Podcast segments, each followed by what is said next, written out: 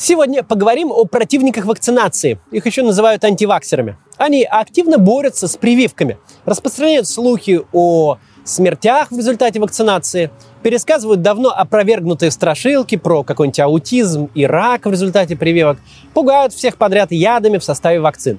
И это происходит уже более 100 лет, с момента появления самой первой вакцины – Казалось бы, за это время проведены тысячи исследований, собрана огромная база статистики, и все равно противников вакцинации хватает в каждом новом поколении.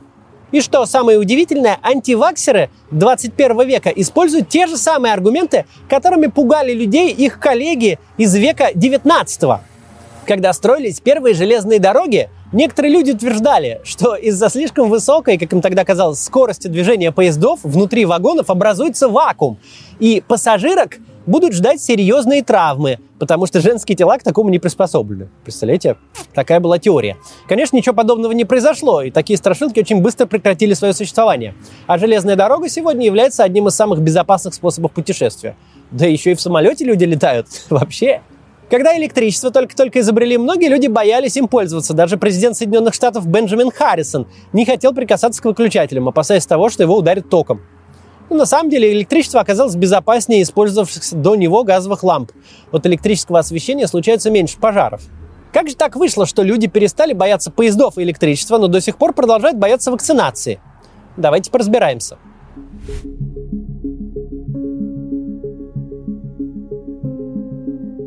Вернемся на 135 лет назад с вами, в 1885 год. С изобретения первой вакцины, она была против натуральной оспы, на тот момент прошло уже более века. Недавняя эпидемия оспы унесла полмиллиона жизней европейцев, и многие страны ввели или планировали ввести обязательную вакцинацию. Были изобретены новые вакцины от куриной холеры, сибирской язвы и бешенства. Тем не менее, вакцинация против натуральной оспы все еще вызывала ожесточенные споры – Сегодня, когда оспу в мире полностью искоренили, именно благодаря вакцинации, кажется очень странным, что когда-то необходимость прививаться от оспы вовсе не казалась всем очевидной. Уже тогда встречались и яростные противники прививок. Один из них, доктор Александр Рос, даже выпустил целую брошюру об опасностях вакцинации. Кстати говоря, сам он привился еще во время оспенной эпидемии. Ну, это на самом деле с многими антиваксерами так – Практически все отечественные крупные антиваксеры сами привиты. Однако же он не упустил возможности сделать себе имя, воспользовавшись протестными настроениями против вакцинации, и выпустил вот брошюру. Он представил себя публике единственным врачом, усомнившимся в культе вакцин. Удивительно, насколько аргументы из его брошюры повторяют все то, что мы сейчас слышим про прививки от ковида. Давайте сравним Оспа убивала от 30 до 40% заболевших и была крайне заразна. Однако Рос пишет, что не стоит бояться оспы. Вы знаете аргументацию? Ковид, типа, это обычная простуда, а власти просто искусственно раздувают панику, так говорят наши антиваксеры сегодня. Рос также утверждает, что никакой эпидемии нет и заболевших не так много. И это в тот момент, когда в Монреале, городе, где распространялась брошюра от оспы, умерли 3000 человек, 2% всего населения города. А что современные антиваксеры? А все то же самое. Вот в этом видео, пишут в чате, можно увидеть, что никакой эпидемии нет. Это началась бактериологическая война. Людей на планете ставят под тотальный контроль не случайно. Как отметил академик Глазьев, бактериологическая война запущена с 2010 года, когда был обнародован доклад фонда Рокфеллеров. Второе утверждение Росса, что прививка сама вызывает разные болезни. Тоже знакомая история, верно? Про аутизм в 1885 году еще не слышали, но набор возможных страшилок и без него был красивый. От самой оспы, от которой прививали, до сифилиса, брюшного тифа, туберкулеза, холеры и заражения крови. Давайте сравним с тем, чем нас пугают нынешние противники вакцинации. Прионная деменция, отравление оксидом графена, потеря зрения, аневризма. Что только не выдумают. Даже странно, что про сифилис больше не упоминают. Про бесплодие очень любят еще. Разумеется, опасностью заболеть от прививки самим ковидом пугают тоже. Эти опасения, кстати, вот 150 лет назад не были вовсе безосновательными. Из-за проблем с гигиеной в 19 веке при вакцинации, правда, могли иногда заразить другими болезнями. Именно поэтому с тех пор изобрели санитарию и антисептику. И ничего подобного давно уже не происходит. Проблема ушла, а страшилки остались. Конечно, если делать прививки одной и той же иглой, можно и сифилис подхватить. Только так давным-давно никто не делает. Сейчас здесь быстро прервемся на небольшую рекламу. Не перематывайте, скоро продолжим. Сейчас абсолютно любой может завести свой блог и стать медийной личностью. Один из секретов успеха – рассказывать о том, что действительно волнует. Например, мне интересна политика и устройство общества, а также урбанистика. Об этом я снимаю ролики. Но недостаточно просто делать хороший контент, надо еще уметь донести его до зрителя. Для этого и существуют интернет-маркетологи, которые помогают рассказать всем о преимуществах продукта, сделать эффективное продвижение и разработать стратегию. Сейчас это одна из самых востребованных профессий. Только на HeadHunter больше 10 тысяч вакансий, и хороший маркетолог может зарабатывать от 80 тысяч рублей. Так что, если вы мечтаете об удаленной работе с высоким доходом, стоит попробовать себя в диджитал-маркетинге. Научиться этому можно на курсе «Полное погружение в маркетинг» от Q Marketing Academy. В чем его особенность?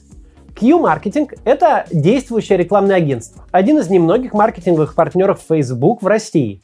Вы будете учиться у крутых профессионалов на реальных проектах для таких брендов, как Озон, Kiwi, Тинькофф, Mail.ru. Вы узнаете, как формировать стратегию продвижения, настраивать и анализировать рекламные кампании, привлекать и удерживать клиентов, увеличивать число заказов и прибыль бизнеса программу входят индивидуальные консультации с экспертами-практиками, а доступ к учебным материалам, как текущим, так и будущим, останется у вас навсегда. У Академии есть карьерный центр, который помогает с поисками работы, а диплом вы будете защищать перед представителями крупных брендов.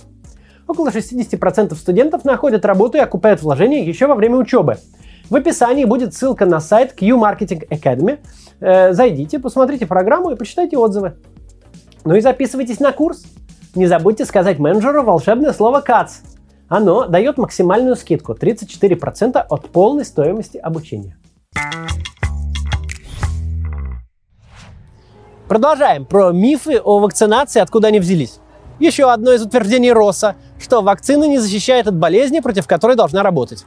Привитые все равно болеют, зачем же нужна вакцинация, пишет Росс. Узнаете? Это тоже придумали еще в позапрошлом веке. У нас сейчас вовсю об этом говорят антиваксеры. У нас привитые чаще всего являются вирусоносителями, что вполне оправдано. Для этого и делается прививка, чтобы привитый человек был намного сильнее этого вируса. Забавно, что мировой заговор корпораций выдумали задолго до появления самих корпораций. Смотрите, что пишет Рос. Вакцинация – это неэтичная эксплуатация бедных – Давайте сравним с сегодняшней риторикой. Программа вакцинации является официальным планом проекта ID 2020, который одобрил фонд фашистов Рокфеллеров с их другом Биллом Гейтсом, говорят. Вот так. Проблема неравенства, как мы видим, волновала людей и сто лет назад, еще больше, конечно. И э, некоторые недобросовестные борцы с вакцинами уже тогда вовсю использовали чувство несправедливости в своих интересах. Кстати, у меня есть хороший ролик о проблеме неравенства. Вот ссылка обязательно посмотрите. И да, представление борьбы с болезнями в виде посягательств на права и свободы тоже не ново. Нет смысла говорить о тирании у русских, пишет Росс, когда главные тираны – наши чиновники здравоохранения. Сравним. Люди болеют, и поэтому часть людей нужно лишать прав. Риторика Гитлера, пишут антипрививочники. За сто лет аргументация не изменилась. Разве что про Гитлера тогда не знали. И что самое печальное, к такому же сравнению прибегают даже некоторые известные медийные люди – Этим летом актер Егор Бероев вышел на сцену с желтой звездой, протестуя против обязательной вакцинации. Надо сказать, что в соцсетях этому сравнению не обрадовались, и на него посыпался шквал критики, и можно понять почему. Далее Рос, наш 150-летней давности антиваксер, апеллирует к авторитету других врачей, противников вакцинации. Несмотря на то, что аргументы этих врачей впоследствии были опровергнуты, отсылка к авторитету серьезных людей Э, была нужна для легитимизации всех предыдущих аргументов.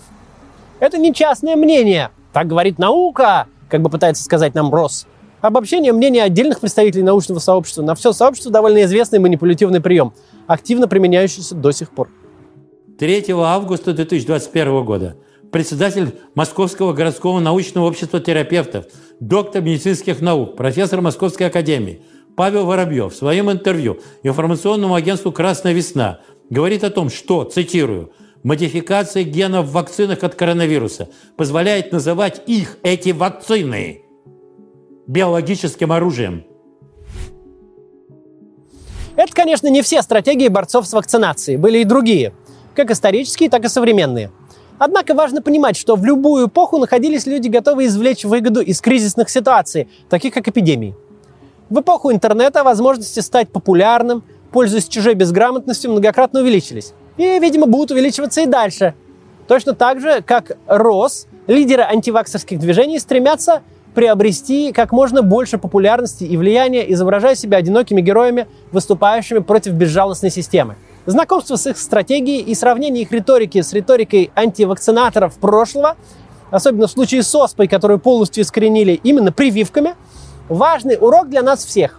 Современные антиваксеры ретранслируют манипулятивные приемы, придуманные еще 150 лет назад Росом. Но как так выходит, что эти манипуляции вообще работают – Люди ведь перестали бояться поездов и электричества. Почему они до сих пор пересказывают друг другу вакцинные страшилки из 19 века? Чтобы это понять, давайте для начала вспомним, откуда вообще берутся мифы, городские легенды и фейки. Человечество – доминирующий вид живых существ на планете. Начнем издалека. Мы справились с опасными болезнями, одержали победу над голодом, по крайней мере в развитых странах, остановили глобальные войны. Мы отправляем роботов изучать другие планеты. Почему именно люди оказались приспособлены к жизни лучше всех остальных животных? Потому что мы очень эффективно обмениваемся между собой информацией. Даже если бы очень умный динозавр в свое время придумал способ выжить в условиях климатической катастрофы, он бы не смог объяснить его другим динозаврам. У людей же каждое изобретение, сделанное любым членом социума, сразу же становится достоянием всего социума. Чтобы это работало, эволюция на заре человечества снабдила наш мозг механизмом положительного подкрепления. Нам приятно делиться друг с другом новыми идеями – все технологические и социальные революции начались с изобретения нового средства обмена информацией.